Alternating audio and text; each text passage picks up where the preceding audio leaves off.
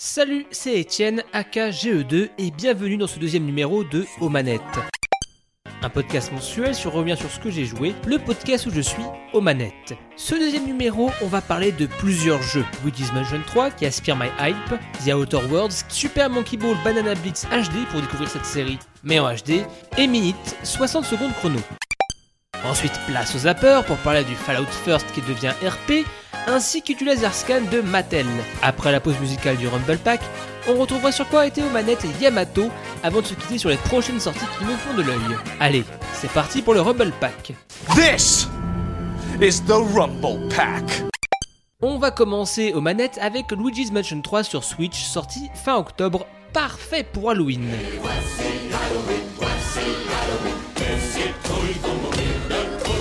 Un jeu qui a attisé beaucoup ma curiosité. En effet, j'avais beaucoup aimé le 1 sur GameCube, qui était, je trouve, très beau pour l'époque et très plaisant, mettant en avant Luigi qui doit faire le ménage en aspirant des fantômes avec son aspirateur. Rien de tel qu'une pour faire le ménage.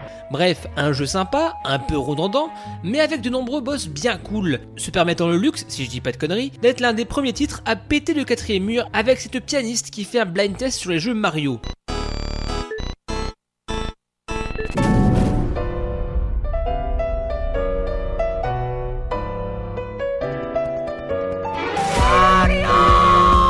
Je passe au 3. Alors pourquoi pas le 2 Car comme dirait le même, le point faible de la 3DS, c'est que le support était, entre guillemets, trop fort. Trop de jeux, trop de bons jeux, et le premier retour parlait d'une maniabilité pas optimale, donc je passe direct au 3. Ouais, parce que le 2, je l'ai euh, cassé. On se retrouve sur Switch, Luigi accompagné de Mario Peach et plusieurs Todd vont à un hôtel. Car incroyable, ils ont reçu une invitation auquel ils n'ont pas forcément participé. Bon, évidemment, des messages de ce genre, tout le monde en reçoit dans sa boîte mail. Mais essayez de répondre une fois, vous verrez que au bout du fil se cache un être vivant, une destinée humaine qui doit être respectée. Bon, pas de fausse surprise, hein. d'ailleurs ça c'était un piège organisé par le roi Boo pour se venger de Luigi. Et tant qu'on est sur les fausses surprises, ce jeu est un petit bijou et qui a aspiré tout mon intérêt. Ce Luigi's Mansion 3 nous fait parcourir un hôtel rempli de fantômes thématisés à chaque étage, les boutiques, une salle de gym et même un restaurant avec une chambre froide. Et devinez ce que je vois à chaque fois? Plein de fantômes. Quand j'étais pas là, c'était encore pire.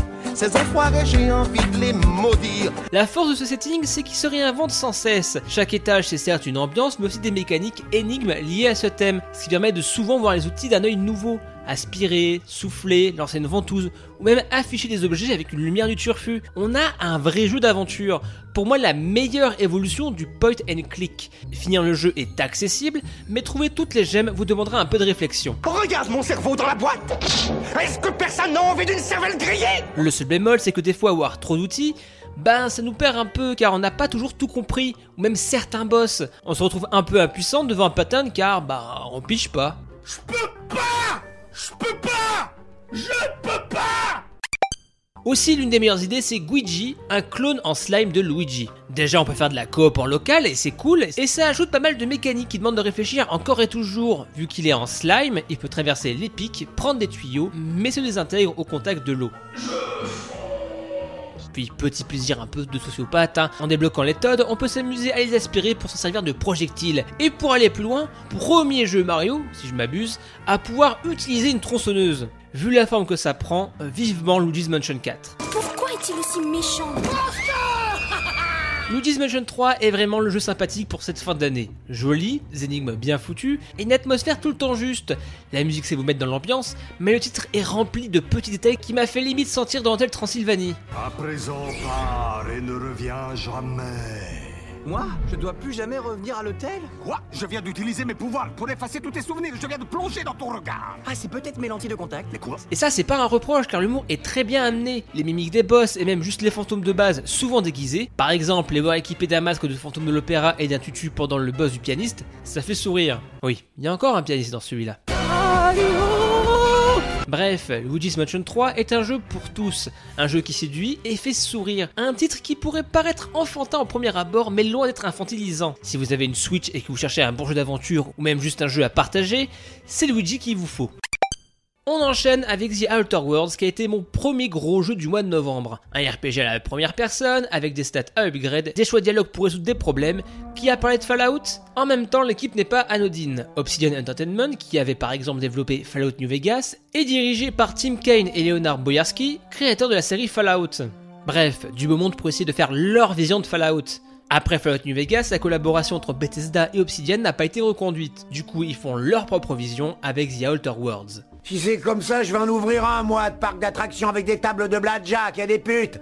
On se retrouve dans le futur, réveillé après avoir été cryogénisé pendant de nombreuses années dans une galaxie lointaine. Un étrange scientifique vous demande de l'aide, vous explorez diverses planètes pour aider ou non les personnes que vous croiserez. De manière générale, je trouve qu'on retrouve bien l'esprit de Obsidian, une galaxie dystopique contrôlée par des méga corporations, le rêve américain mais dans l'espace et en mille fois pire.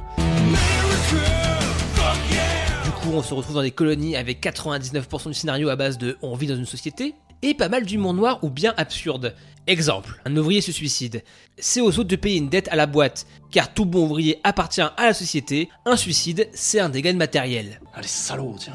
Bref, pas mal de petits personnages marrants, comme le vendeur d'une station spatiale, forcé à rester à déguiser en mascotte à bouffer par une paille, aussi pathétique que drôle. Ou même un toxicomane qui vous demandera de l'aide, mais attention, lui faire un clignement d'œil, c'est comme lui foutre une patate dans son esprit dérangé.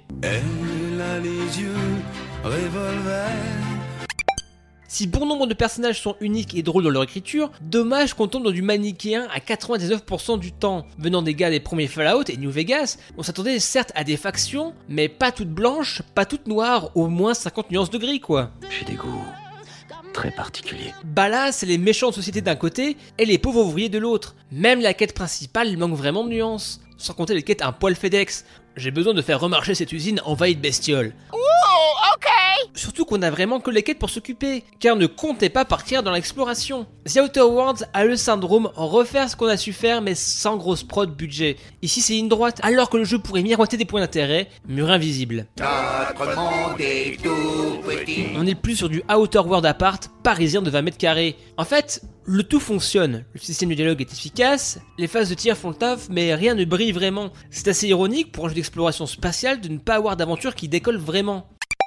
Même si je suis dur avec The Outer Worlds, j'ai passé un bon moment. Adorant les Fallout en 3D, j'ai retrouvé des étincelles. J'espère juste que celui Outer Worlds avec l'aide de Microsoft pourrait devenir The Outer Universes. Car on a une base efficace, une écriture qui fait mouche, reste plus qu'un peu de grandeur, de folie dans les quêtes et une DA qui ne ressemble pas à du mauvais procédural de No Man's Sky. Pour reprendre un des slogans du jeu à ma façon, c'est pas le meilleur Fallout, mais c'est le Fallout de l'espace. Nos héros vont-ils réussir à reconnecter l'androïde Syntax Error Allez, on enchaîne avec de l'arcade avec Super Monkey Ball Banana Blitz HD. Alors, la série des Monkey Ball est une série qui m'a toujours fait de l'œil, un jeu au concept simple mais efficace. On a un singe dans une boule, on fait bouger le plateau jusqu'à l'arrivée, sauf que bah il y a pas mal de pièges qui fait dévier notre petit singe dans le décor. Et que votre délégué syndical est un singe.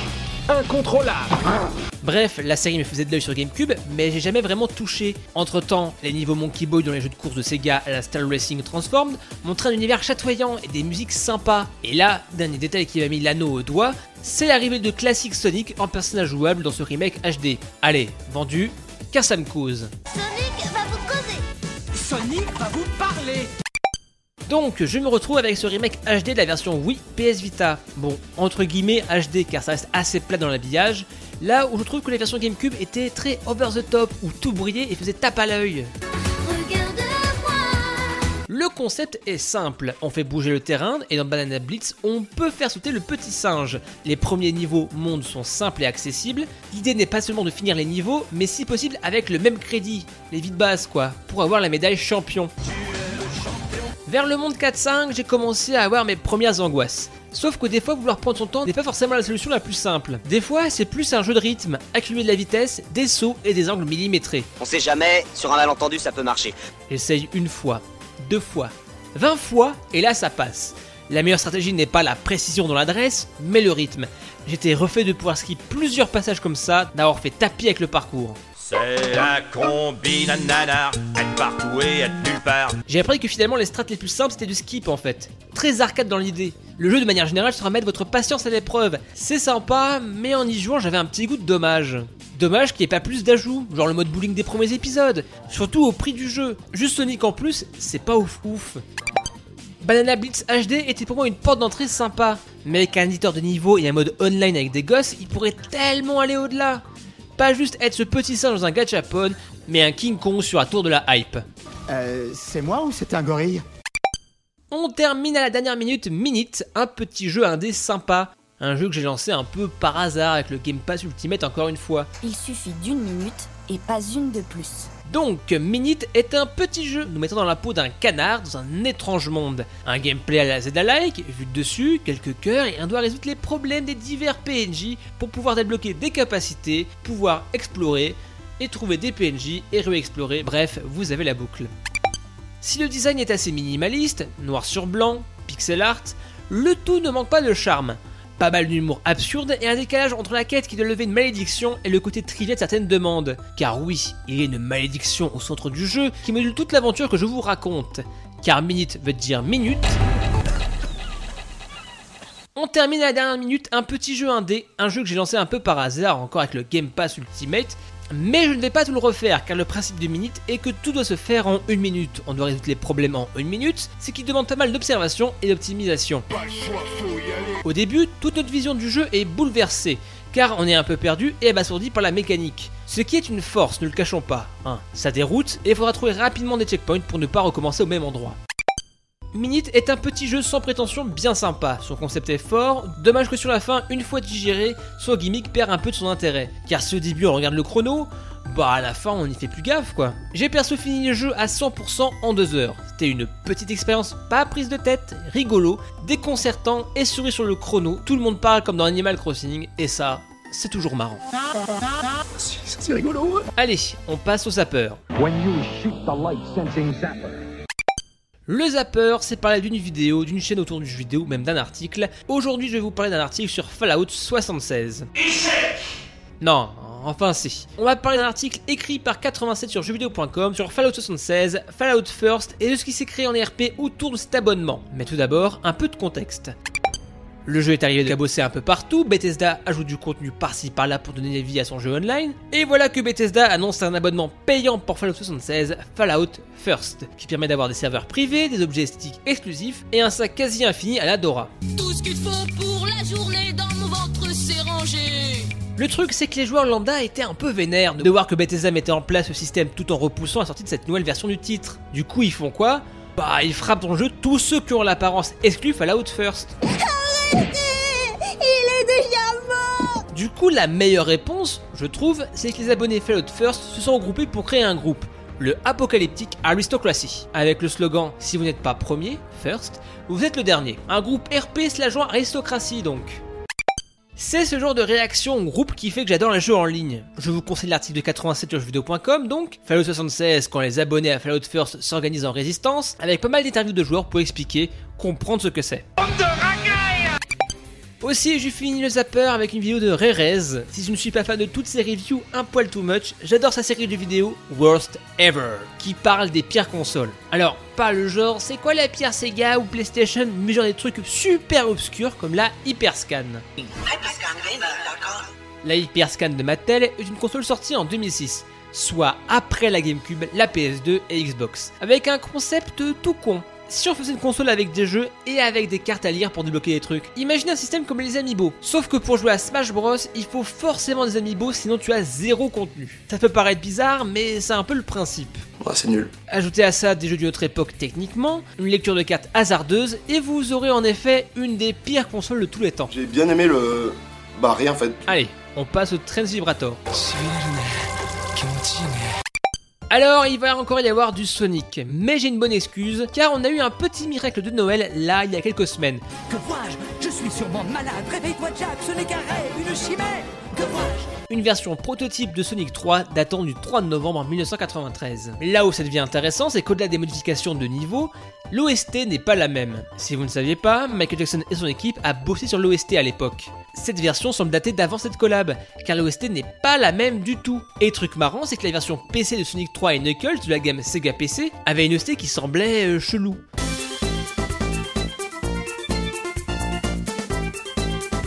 Mais en fait, c'est la version officielle de base, mais en MIDI.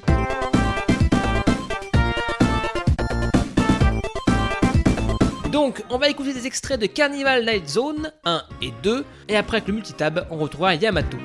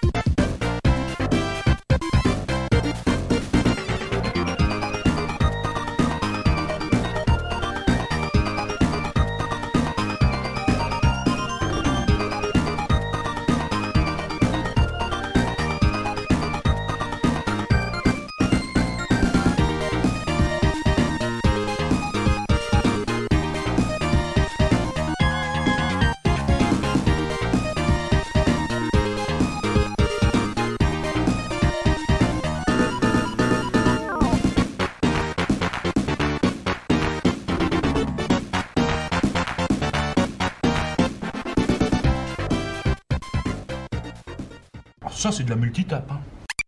Aujourd'hui, je reçois l'homme aussi roux que sympathique, l'homme qui dans sa cave modélistique et aujourd'hui mode à l'aréal de l'e-sport dans le monde, l'un des meilleurs refus de France, je reçois Yamato. en fait, ça, commençait bien jusqu'au meilleur refus de France et là j'ai perdu. Je...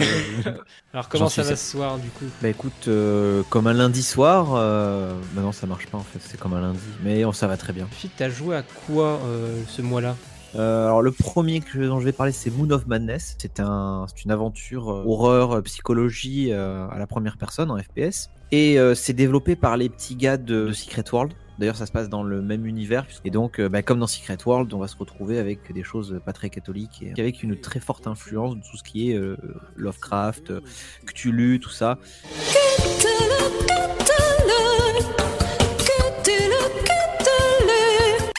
Déjà, le pitch est génial parce que ça se passe sur une colonie martienne euh, entre scientifiques qui sont en train de faire des essais. Donc, tu vois, on peut typiquement se dire que Elon Musk qui veut coloniser Mars, ben, ça va mal tourner. Et euh, toi, pendant ce temps-là, ben, tu, commences un peu aussi à dérailler puisque tu commences à avoir des hallucinations et tout. Et, finalement, c'est très chouette parce que bah, déjà, moi, j'adore les trucs dans l'espace. J'ai toujours adoré l'espace. Et l'ambiance est vraiment, euh, vraiment au poil. Il y a un pas mal de boulot sur le sound design. Et ben, on se prend au jeu, hein. retrouver, suivre le tuyau pardon, jaune pour euh, désactiver euh, l'engrais, puis le tuyau vert pour désactiver le truc. Et au final, on se retrouve à se faire poursuivre par une espèce de grosse saloperie moitié végétale avec des tentacules. Numéro 3, les deuxièmes années. Approchez-vous tous. C'est un peu scripté, mais c'est pas non plus à outrance, hein, comme un Five Nights at Freddy's. C'est assez libre finalement. Et euh, même si c'est très dirigiste dans le gameplay, on finit par bien s'amuser. Les énigmes sont bien calibrées, je trouve. Moi qui suis une tanche en énigmes, ça passe vraiment bien.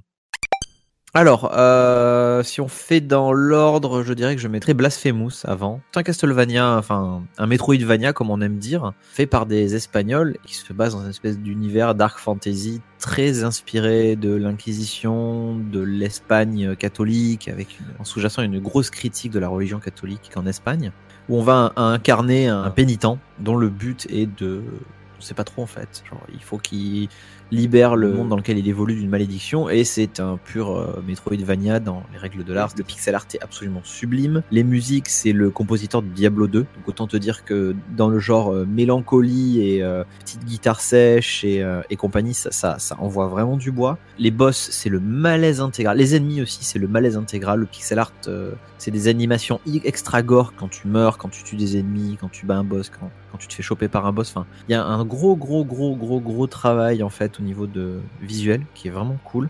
Je suis trop dark. Mais il faut avouer que le level design pêche un peu et bah dans un Metroidvania c'est un peu dommage. Là c'est très très linéaire finalement. Tu sais c'est un peu pour ceux qui connaissent, tu vois, c'est un peu quand tu passes de Dark Souls où t'as une exploration de ouf, une map interconnectée à Dark Souls 2 où t'as euh, 3-4 endroits, 3-4 lignes droites en fait jusqu'au bout. Bah là c'est un peu pareil, Blasphemous. C'est un peu dommage parce que c'est, on aimerait bien ce, cette espèce de, de couche de ce, ce, icing on the cake, pas comment on dit, glaçage sur le gâteau qui manque un petit peu finalement pour en faire vraiment vraiment un excellent jeu mais ça reste une très bonne expérience ouais, Blasphemous. Il y a des boss genre des bébés avec les yeux crevés qui pleurent tout le temps en t'attaquant c'est, assez terrible.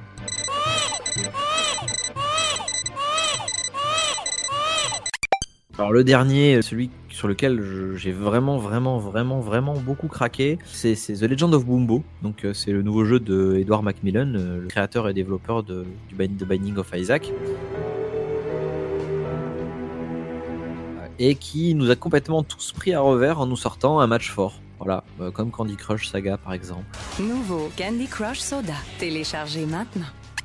Sauf que là, ben, c'est la première fois que je m'amuse euh, sur un match fort parce que euh, ben, Macmillan est un, un génie, j'ai pas peur de le dire. Ben, Legend of Boom Boom, en fait, en gros, ça mélange ça avec du, du, du roguelite et du, euh, du, dungeon crawler, de l'exploration de donjons. Le système est simple, on a un board devant soi avec différents types de, de, de, de ressources qu'il va falloir matcher euh, par, euh, par 4 en ligne. C'est là que ça commence à devenir un peu compliqué d'en parler. D'ailleurs, ça donne des streams très drôles. Puis il y a les cacas, les pipis, les os, euh, les dents, et le dernier, c'est les crottes de nez. Un peu gluant, mais appétissant. Donc ça donne des situations assez ubuesques où tu te dis, bon, alors là, si je si j'aligne les 4 caca, euh, ça va ensuite faire une réaction en chaîne avec du pipi, puis ensuite, euh, ça va stacker les crottes de nez dans un coin. Et franchement, c'est extrêmement euh, drôle. Ah oui, voilà. Là, c'est drôle. On va euh, déjà match, faire des matchs avec les différentes ressources, ce qui va nous donner des items. Le, jeu s'avère d'une profondeur euh, vraiment hyper intéressante. Alors c'est très nébuleux comme ça, la première fois qu'on regarde jouer quelqu'un, on est assez confus. Mais finalement, on se, prend au jeu. Hein. On aligne les cacas, on aligne les pipis, et puis euh, on balance des cacas sur l'adversaire. Fait on met des bonnes grosses tartes aux mouches et on éclate, on éclate les boss avec plaisir. Et finalement, on se retrouve face à un, comme un Isaac, tu vois, genre tu commences, t'as que trois niveaux à finir, puis quand tu finis le jeu, tu débloques un nouveau perso, puis une nouvelle zone, puis des alternatives à chaque niveau, et tu débloques des items supplémentaires que tu peux ensuite choper en run, etc., etc. Et euh, ben c'est, le rendu est génial parce qu'en fait c'est, euh, on dirait que c'est tout, tout est fait en morceaux de carton. Et tout est animé un peu comme un petit spectacle de marionnettes. C'est hyper joli. Et puis on retrouve vraiment un peu le, même délire qu'Isaac, mais en match fort. Donc finalement, euh, ben, pour moi, ça marche complètement bien. Bah en tout cas, merci à toi et une bonne fin de journée, une bonne fin de mois tout simplement. Bah merci beaucoup du coup, euh, c'est très, très sympa comme format effectivement. Je, je te souhaite une longue et heureuse série euh, de podcasts. Et on se retrouve pour le Super Scope. Voici le Super Scope 6. Alors, à quoi je vais jouer en ce mois de décembre? Bon, déjà j'attends Noël pour mettre la main sur Pokémon, que le Papa Noël va sans doute m'emmener. Toi aussi, sauve l'univers avec ton Turboman. Ensuite, Star Wars Jedi Fallen Order. M'attendez pas à grand chose, comme je le disais avant, et en l'espace de quelques semaines, la hype est arrivée d'un coup. De plus, ces critiques sont avérées bonnes pour le jeu, alors euh, allons-y. C'est mal connaître mes nouveaux pouvoirs. Sinon, là, ça a été l'avalanche de jeux avec le Xbox Game Pass Ultimate. Peut-être me remettre à Rage 2 sur PC, car pendant mes pauses au taf, j'ai une passion pour jouer à des jeux, on va dire, assez dynamiques. Ça va trancher, chérie Merci d'avoir suivi ce deuxième numéro de Omanette. Merci à mon invité Yamato. Merci d'avoir écouté ce podcast. On se retrouve le mois prochain dans un prochain épisode. Allez à plus dans le stage bonus.